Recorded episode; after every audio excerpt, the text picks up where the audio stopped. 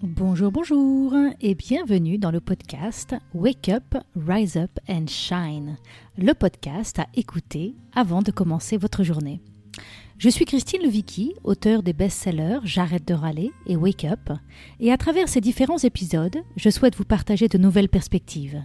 De l'inspiration, bien évidemment, mais aussi des actions concrètes pour vous permettre de vivre la vie que vous avez choisie. Alors aujourd'hui, pour ce nouvel épisode, j'ai l'immense plaisir d'accueillir Nadia, qui est la créatrice du blog Ranger Changer. Nadia est home organizer et sa passion est d'aider les mères de famille à se dégager du temps pour leurs projets passionnants et inavouables. J'ai eu le grand plaisir de rencontrer Nadia lorsqu'elle est venue participer à ma retraite Wake Up à Montpellier il y a quelques années. Vous allez voir que c'est une femme passionnée, drôle et franchement pertinente. Je n'ai aucun doute que nous allons nous régaler dans cette conversation. Alors cet épisode est pour vous si vous commencez à être franchement usé de passer votre vie à ranger.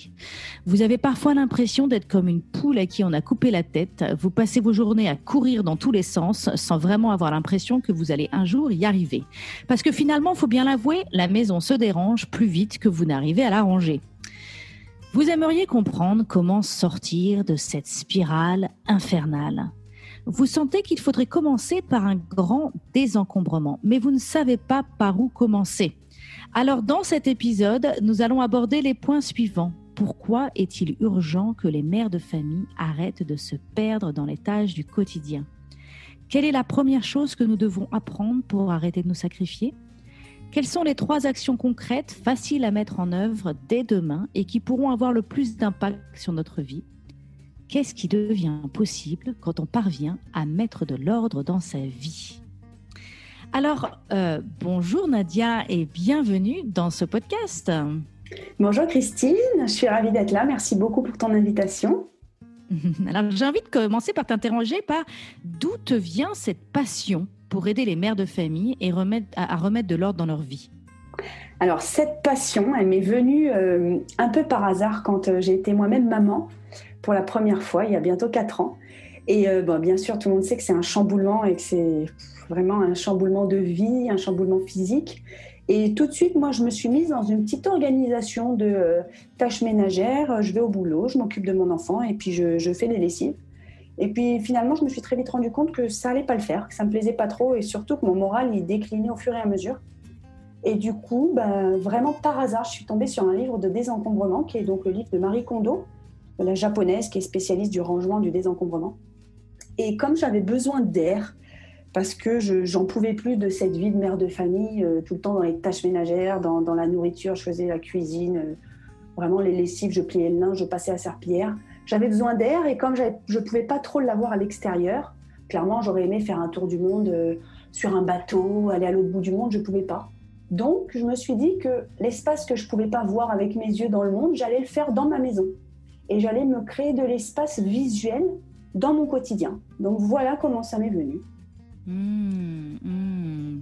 Et alors, et alors, pour toi, quelle est, le, quelle est la plus grande charge? Là, tu nous parles, j'ai envie de créer de l'espace euh, parce que j'avais besoin d'air. Et donc, pour toi, quelle est la plus grande, importante charge domestique chez les mères de famille? Où est-ce qu'on est le plus encombré? Où est, où est le, plus, le plus gros poids?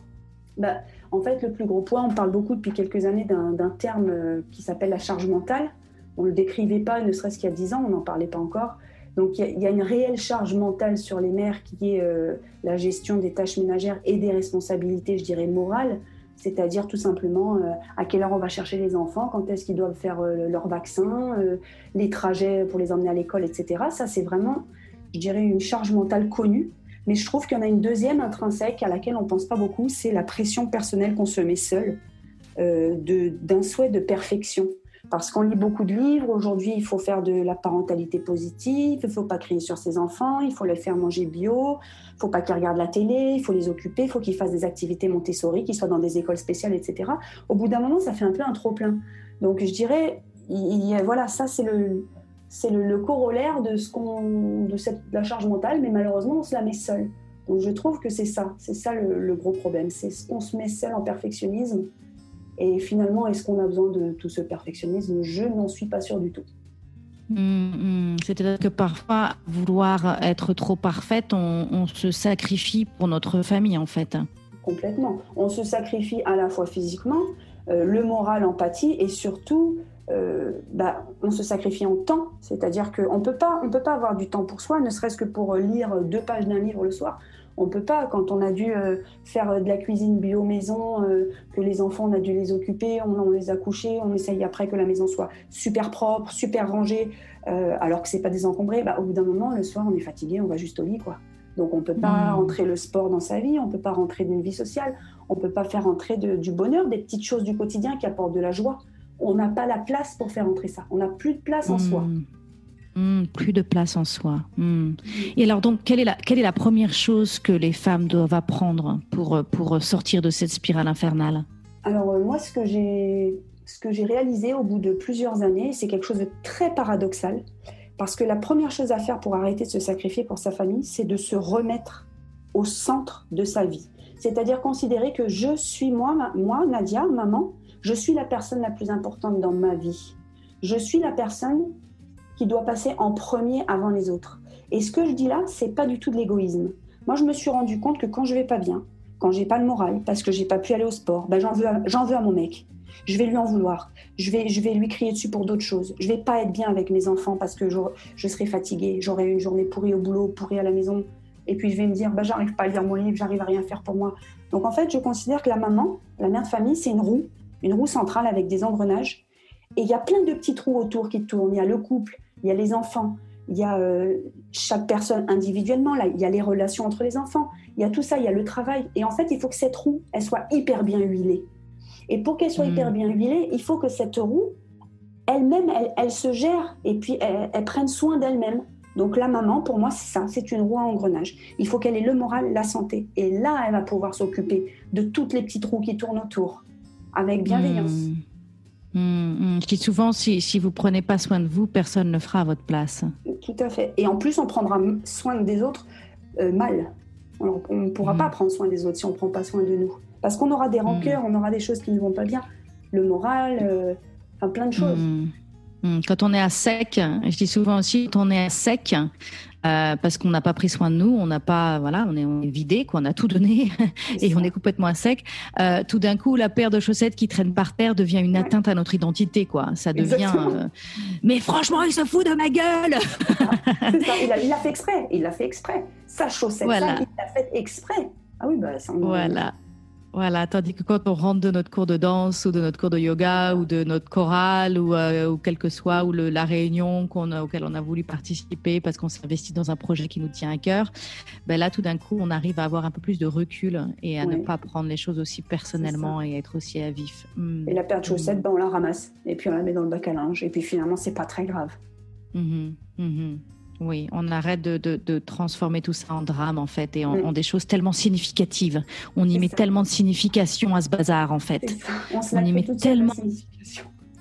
Mmh, mmh, mmh. Alors, tu dis souvent que le rangement, c'est beaucoup plus fun que le ménage. Est-ce que tu peux expliquer ce que tu veux dire par là? Tout à fait. Ce que je veux dire par là, c'est que pour moi, le ménage, c'est quelque chose qui sert à rien. C'est-à-dire que euh, enfin moi je ressors pas de euh, comment dire de satisfaction d'avoir fait le ménage chez moi.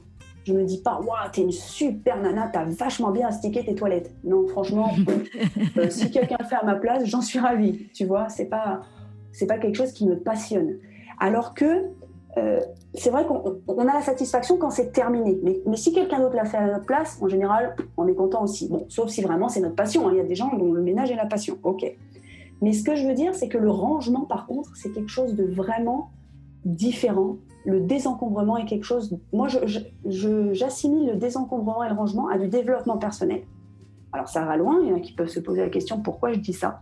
Parce que j'ai moi-même fait donc le désencombrement complet de ma maison. Ça m'a pris cinq mois et demi. Et en faisant ça, je me suis rendu compte que j'ai trié ma vie. J'ai trié ma vie en analysant toutes mes réussites de ma vie, en analysant tous mes échecs, et tout ça uniquement par le biais de mes possessions.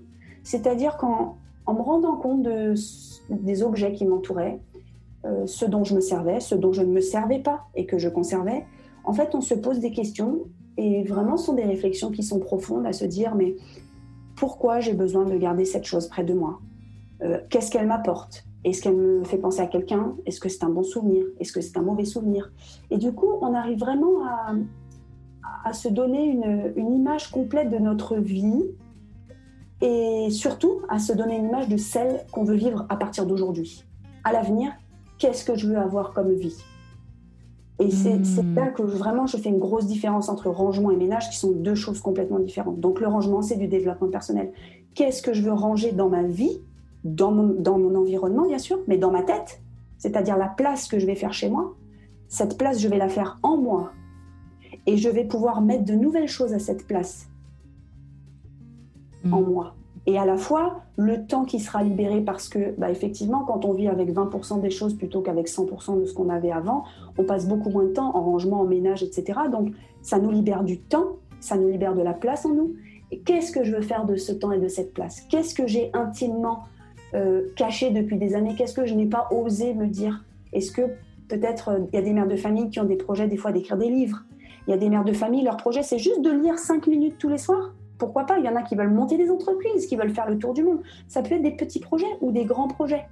Mais c'est ça vraiment euh, l'essence du message que je veux faire passer.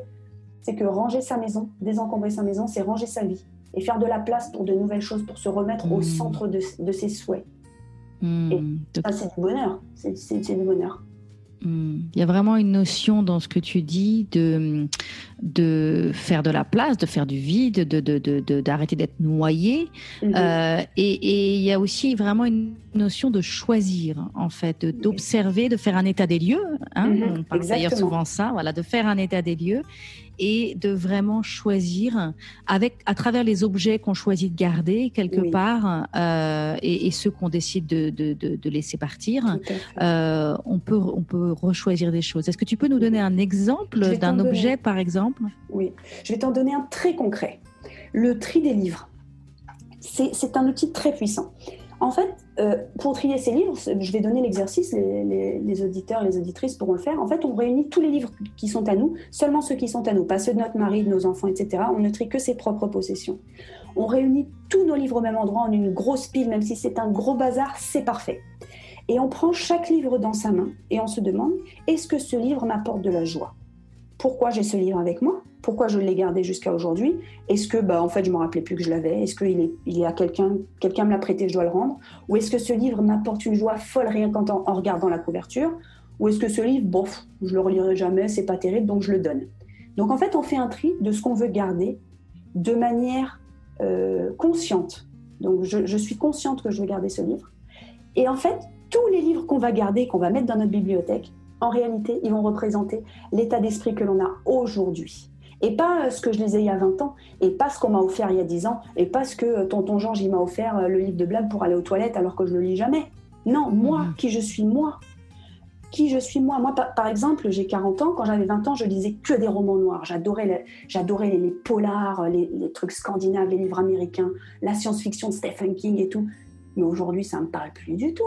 Ça me fait peur, j'ai pas le temps, ça me gonfle. Honnêtement, pourquoi j'aurais ça dans ma bibliothèque? Et les livres que j'ai gardés aujourd'hui, bon, très clairement, j'en ai très peu. Je me, retourne, j'en ai, allez, j'ai 20 livres dans ma bibliothèque, hein, alors que je suis une très grande lectrice. Ils représentent qui je suis, ce que j'aime et ce qui m'apporte de la joie. Donc ça, c'est un outil très puissant. Et si on fait ça avec toutes les catégories d'objets qu'on a dans notre maison, ben, ça nous définit entièrement. On ne vit qu'avec les choses qui nous définissent, qui nous apportent de la joie et dont on se sert. Hmm.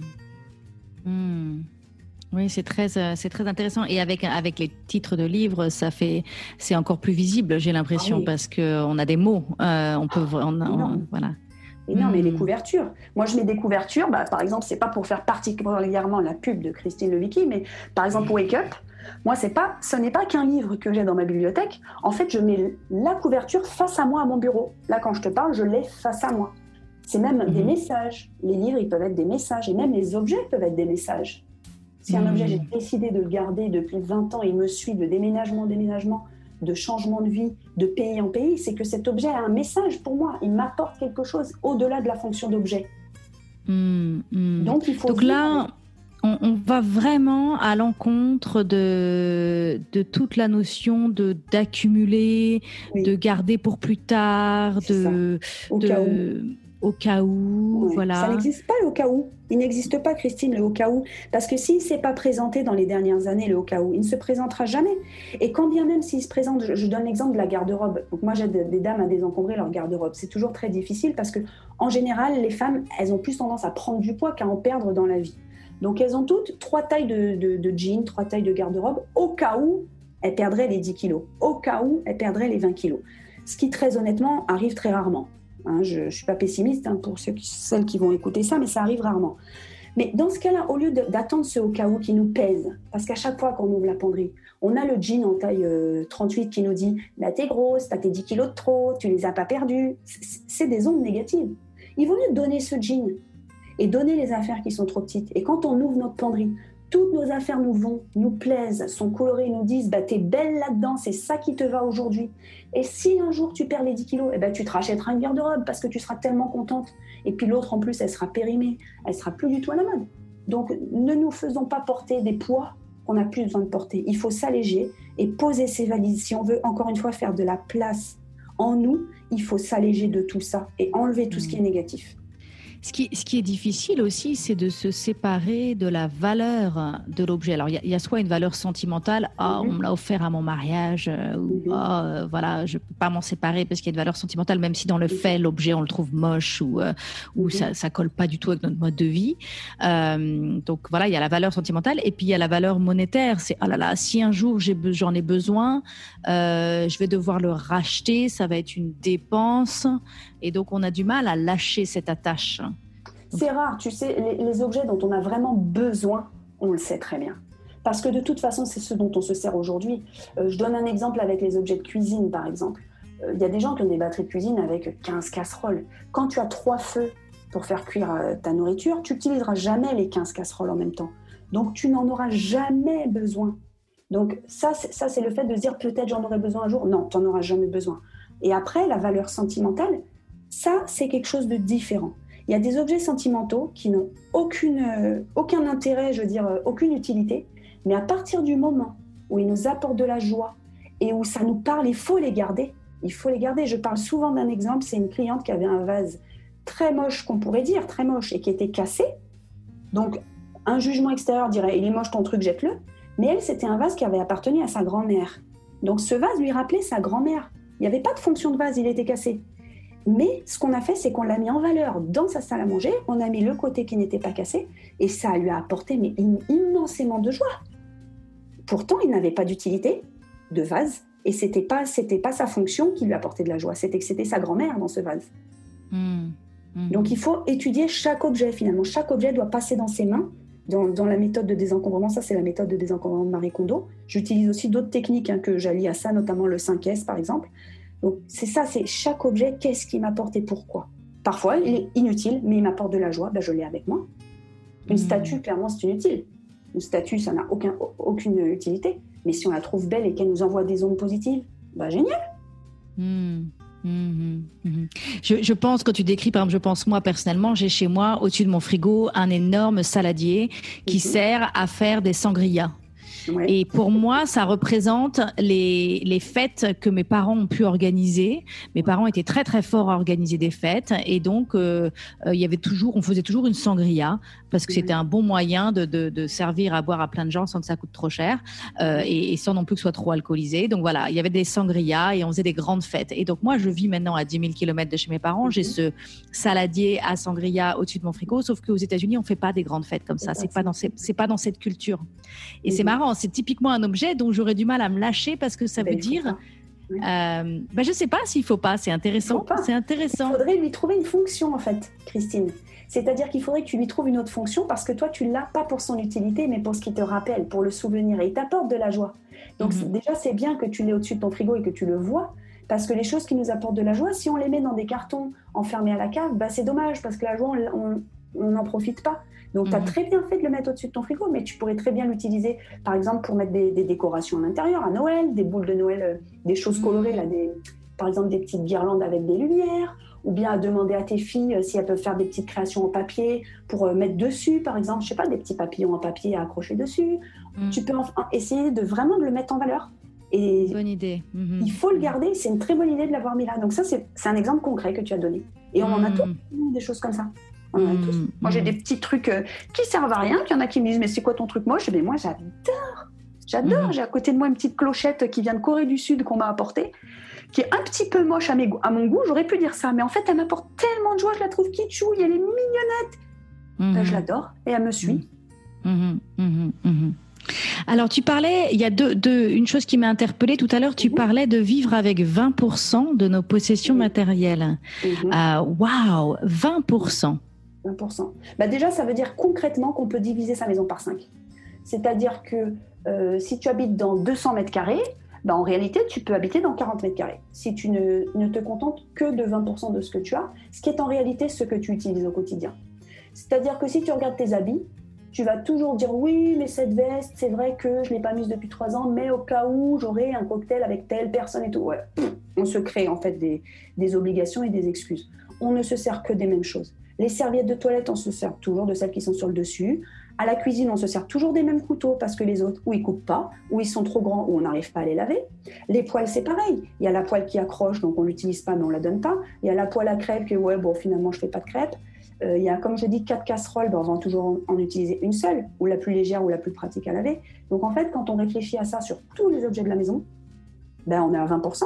Et mm. pareil pour les habits et pour les chaussures. Hein. Alors, tu parlais tout à l'heure que on ne se désencombre que de ses affaires. Mm-hmm. Alors, comment faire hein, quand, mm. euh, euh, si par exemple moi j'ai envie de désencombrer, mm-hmm. comment faire vis-à-vis des autres membres de ma famille, hein, si eux n'ont pas forcément la même motivation que moi dans cette démarche? Alors, ça, c'est vrai que c'est particulier, mais c'est aussi un travail intéressant parce que ça, ça doit partir de soi. Tout comme tu disais tout à l'heure, euh, on est seul responsable de son bonheur on est seul responsable de, désencombrement, de son désencombrement et de son chemin. Mais quand on est sur son chemin, je pense que beaucoup de gens vont, être d'accord avec ce que je vais dire. En général, les membres de la famille, surtout quand c'est la mère de famille qui fait un chemin, bah, les autres membres, ils, se mettent un peu sur le même chemin. Mhm. Parce que bah, il y a du mimétisme. Y a, euh, moi, je vais vous donner l'exemple de ma belle-fille. J'ai une belle-fille de 19 ans qui vit avec nous. Bon, là, elle est étudiante, mais elle vivait avec nous avant. Euh, il y a des choses, moi, je, je, lui imposais rien. Elle avait beaucoup de maquillage, beaucoup de produits de toilette, beaucoup de produits de beauté, beaucoup de fringues. Ben, au fur et à mesure, en me voyant faire certaines choses et en en parlant avec moi, ben, elle s'est rendue compte. Elle s'est rendue compte et elle a appliqué pas mal de choses. Donc voilà comment faire. Il faut pas forcer, il faut désencombrer ses propres affaires. Et puis des fois, il y a des demandes. Notre mari va nous dire bah, Tiens, chérie, tu m'aides à désencombrer ma penderie. Les enfants, ils vont dire Oh, bah, c'est une bonne idée que mes jouets, finalement, il y a des enfants qui, qui n'en ont pas. Moi, ma fille, euh, ma fille aînée, à moi, elle a trois ans et demi. Ben, à deux ans et demi, elle m'a dit on va enlever des jouets, on va les donner aux petits enfants qui n'en ont pas. Mhm. Ben, toute seule, parce que je lui avais déjà inculqué cette notion finalement. Je lui avais dit moi, je donne mes habits, ils ne me vont plus, ils ne me plaisent plus, ils apporteront de la joie à quelqu'un qui en a besoin. Et donc, ben, le chemin se fait finalement après en famille. Mais ce qui est important, c'est qu'on ne va pas ouvrir euh, le placard de son mari et lui jeter ses affaires. Alors ça, c'est... Non, non, non, non, non, non, non, euh, vraiment pas, ni les enfants. Il hein. ne faut pas se permettre, quand ils sont pas là, d'aller dans la chambre puis de, jeter leurs jouets, de les donner, etc. Ça, ça peut être très violent. Il faut hmm. surtout pas faire ça. Alors tout à l'heure, tu as aussi attisé ma curiosité. Tu parlais des 5 S. Est-ce que c'est mhm. possible de nous expliquer un petit peu euh, rapidement qu'est-ce que c'est que ces 5 S? Alors euh, le 5 S, en fait, c'est une technique de rangement euh, japonaise qui a été au départ, bah, qui a été inventée pour les hommes qui travaillaient en usine dans l'automobile. Mhm. La technique des 5 S, c'est une technique d'efficacité. Moi, je suis très basée sur l'efficacité, le gain de temps, le gain d'énergie c'est-à-dire ce qu'on peut faire en, qui prendrait le moins de temps possible, le moins d'énergie possible, toujours pour se libérer du temps pour des choses vachement plus passionnantes. Mhm. Donc le 5S, qu'est-ce que c'est? C'est considérer qu'on a un poste de travail. Donc par exemple, là je te parle, je suis à mon bureau. Ça va définir des zones de rangement de choses dont on a besoin. Donc à mon bureau, quand je suis à mon ordinateur, par exemple, j'ai pas besoin d'une règle. Moi, j'écris jamais euh, je, me sers très rarement d'une règle. Donc, je ne vais pas avoir besoin d'avoir une règle près de moi. Je peux avoir une règle dans un placard qui est derrière moi. Je ne vais avoir à côté de moi que ce dont je me sers tout de suite et fréquemment. Donc, tout, tout, tout près de moi. C'est-à-dire rien, j'ai juste mon ordi. Un petit peu plus loin, dans une zone à un mètre, je vais avoir ce dont je vais me servir, par exemple, une fois par jour ou deux fois par jour. Dans une zone qui est encore plus loin, je pourrais mettre ce dont je me sers une fois par semaine. Et ce que je vais consulter une fois par mois, deux fois par mois, bah, ça peut être dans le placard de l'entrée, dans la cave ou dans une étagère qui est au-dessus. En te disant mhm. ça, je fais les gestes parce que mon bureau est aménagé comme ça. Mhm. Donc, cette technique, elle était pour les personnels à l'usine qui travaillaient à la chaîne. Pour gagner en efficacité, ils avaient les instruments dont ils se servaient tout de suite, tout de suite, vraiment sous leurs yeux. Et tu vois, espacer de plus en plus loin ce dont ils se servaient moins. Donc, c'est mhm. efficacité extrême. Et ça, on peut se le mettre à la maison, au bureau, à la cuisine. À la Quand cuisine. je cuisine concrètement, bah oui. Ne pas aller à l'autre bout pour chercher un plat dont finalement je me sers toutes les semaines. Bah non, on le, met, on, le met, on le met près de soi. Moi, ma mère, par exemple, je vous donne un exemple concret, elle sera ravie de l'entendre. Elle, range ses torchons à au moins 30 mètres de sa cuisine. Je n'ai jamais compris pourquoi. J'ai beau lui mhm. poser la question, elle ne sait pas. Ben moi, mes torchons, ils sont où? Ils sont sous mon évier. Mhm. Parce que je me sers de torchons tous les jours. Mhm. Donc ça paraît logique, mais finalement, on n'est pas tous, on fait pas tous ça. Je me souviens de quelque chose qui m'a énormément aidé quand euh, mes enfants commençaient à être en âge de pouvoir aider à la maison.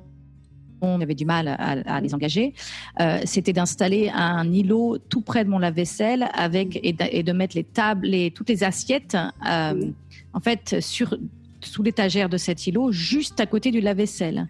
Euh, c'est-à-dire que du coup, mes enfants, c'était beaucoup plus accessible, c'était proche, c'était facile, il y avait moins d'efforts. Euh, évidemment, si je leur demandais de ranger les assiettes sur l'étagère du haut, ben forcément, mhm. ils ne pouvaient pas parce qu'ils n'avaient pas la taille physique pour le faire. C'était trop compliqué, il fallait monter sur un tabouret, ils risquaient de les cacher. Donc, mhm. je le faisais. Donc, euh, c'est cette, idée voilà, de simplifier tous les gestes du quotidien, toute la logistique pour que, les choses les plus importantes soient accessibles. Mais, mais ça, va, ça va vraiment dans, le détail. Moi, je donne un détail, par exemple. Moi, j'ai mon sac de sport qui est dans mon coffre. C'est pas du 5S, mais c'est de l'efficacité. C'est-à-dire qu'à tout moment, je peux aller à la gym. Et par exemple, hier, je suis rentrée du sport, j'ai juste sorti de mon sac mon t-shirt et mon bac étaient sales. Mais j'ai laissé mon sac dans mon, dans mon coffre. Mhm. Comme ça, j'ai pas à me trimballer un gros sac et je le mets à la maison et je le pose dans un coin et il va falloir que je lave les habits. Du coup, ça, va m'engranger tout un stress, tout un quelque chose dans la tête. Donc, efficacité, je sors les deux pièces qui sont sales, je les ai mises au sale et je retournerai pour mettre dans la voiture. Moi, je trouve que c'est beaucoup plus efficace pour moi. J'ai moins de sacs à porter le matin. Hmm. Voilà, c'est ce genre de petits détails. C'est rien, mais ça, c'est deux minutes de gagner, trois minutes. Ben, des deux minutes, des trois minutes par jour, moi, j'ai deux heures tous les soirs de gagner. Hmm. Alors parle-nous de ça. Qu'est-ce qui se passe? Qu'est-ce qui change dans, dans, dans, la vie des femmes que tu accompagnes et qu'est-ce qui a pu changer dans ta vie? Euh, une fois que ta maison a été désencombrée Qu'est-ce que qu'est-ce qui a changé? Eh ben, en fait, ce qui a changé, j'ai eu, j'ai eu euh, vraiment une surprise. Parce que moi, je m'attendais au départ à me dire bon, j'ai besoin d'air, c'est un petit peu le bordel, euh, mets-toi un coup de pied aux fesses, Nadia, tu ranges. Voilà, moi, j'avais commencé pour ça. Au fur et à mesure du rangement et du désencombrement, je me suis dit non, là je suis plutôt en train de ranger ma vie, d'analyser ma vie, d'analyser, comme je disais, les événements heureux, les événements malheureux. Suite à ça, je me suis rendu compte que je les ai conscientisés et j'ai travaillé dessus. Et à la fin, je me suis dit, mais Nadia, ce que tu as fait là en réalité, tu t'es forgé une nouvelle vie, c'est-à-dire que le temps que tu t'es libéré, il va falloir que tu en fasses quelque chose. Première chose que j'ai faite, je me suis inscrite au sport. Ça faisait 4 ou 5 ans que j'en faisais plus. Première chose, je me suis inscrite au sport. Deuxième chose, je me suis dit, mais maintenant que j'ai du temps, j'ai pu réfléchir. J'ai eu du temps pour aller marcher et j'ai eu du temps pour réfléchir et me dire, est-ce que les 25 prochaines années, je vais les passer à m'occuper de mes gosses, que j'adore et j'adore m'occuper de mes gosses, et à faire des lessives et à esquiser le linge bien repassé, ou est-ce que j'ai envie de faire quelque chose pour moi? Et moi, ce qui, a, ce qui est ressorti, c'était, Nadia, il faut que tu continues tes projets et d'écriture et d'aider les autres et de, peut-être de partager ce que tu as vécu avec ce désencombrement pour que toutes les mères de famille sortent la tête de la machine à laver. Moi, j'en ai assez de, de, pleurer avec mes copines à la sortie de la crèche parce qu'on n'en pouvait plus, parce que les gosses, ils font pas leur nuit, parce qu'on n'en peut plus et que nos maris, c'est tous des salauds parce qu'ils nous aident pas. Au bout d'un moment, il faut qu'on trouve des solutions. Et c'est ça, mmh. voilà ce qui a changé. Et les personnes que j'accompagne, alors, elles n'ont pas toujours le même profil. Il y a aussi des personnes âgées. Hein. Il y a, j'ai à peu près euh, moitié-moitié des mères de famille et moitié des personnes qui ont 60-70 ans, qui elles ont une autre réflexion qui est plutôt euh, qu'est-ce que j'ai envie de laisser après moi, après ma mort? Alors c'est un sujet mmh. difficile à aborder euh, en France. Les gens ils veulent pas trop en parler. J'ai écrit un article là-dessus, mais quelle image je veux laisser de moi si je mourrais demain? Moi j'ai 40 ans, mais j'y ai pensé.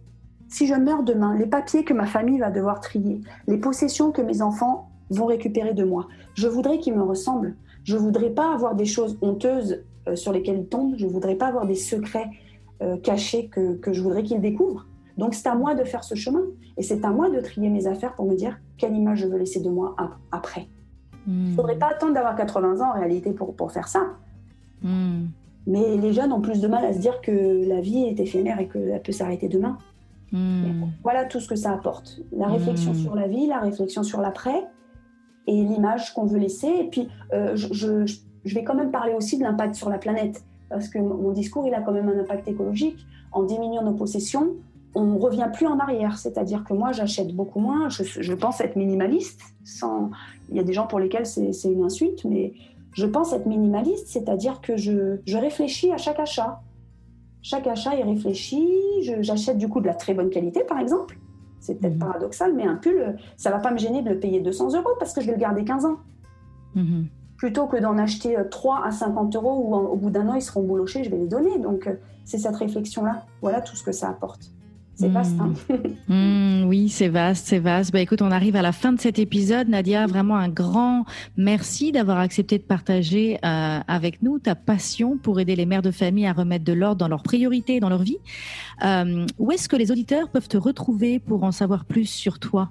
Alors, bah, ils peuvent me retrouver sur mon blog rangerchanger.fr. Donc, j'ai plein d'articles très pratiques sur l'efficacité, le gain de temps, le rangement, le désencombrement, euh, le pliage des affaires. Et j'ai aussi une formation euh, sur euh, comment désencombrer sa maison petit à petit, pas à pas, donc sans se mettre la pression, pour arriver au final donc à se libérer du temps. Et j'aimerais que toutes les mères de famille aient un projet enfoui, inavouable qu'elles puissent assouvir. Je serais heureuse de ça. C'est ma mission. Mmh, merci. Merci beaucoup à, toi, Nadia, et à très bientôt. Au revoir. Merci, Christine. Au revoir. Si vous avez aimé ce podcast, abonnez-vous pour que je puisse continuer à vous apporter des ressources pour vous aider à vivre pleinement la vie que vous avez choisie. Si vous écoutez sur Apple Podcast, laissez-moi 5 étoiles. C'est vraiment le meilleur moyen de m'encourager et de me soutenir. Et si vous avez envie d'aller plus loin, j'ai créé pour vous un programme vidéo gratuit sur 5 jours pour vous aider à ne plus vivre votre vie à moitié endormie. Vous pourrez le trouver sur mon site internet www.christinelevicki.com. À bientôt pour un autre épisode à écouter avant de commencer votre journée.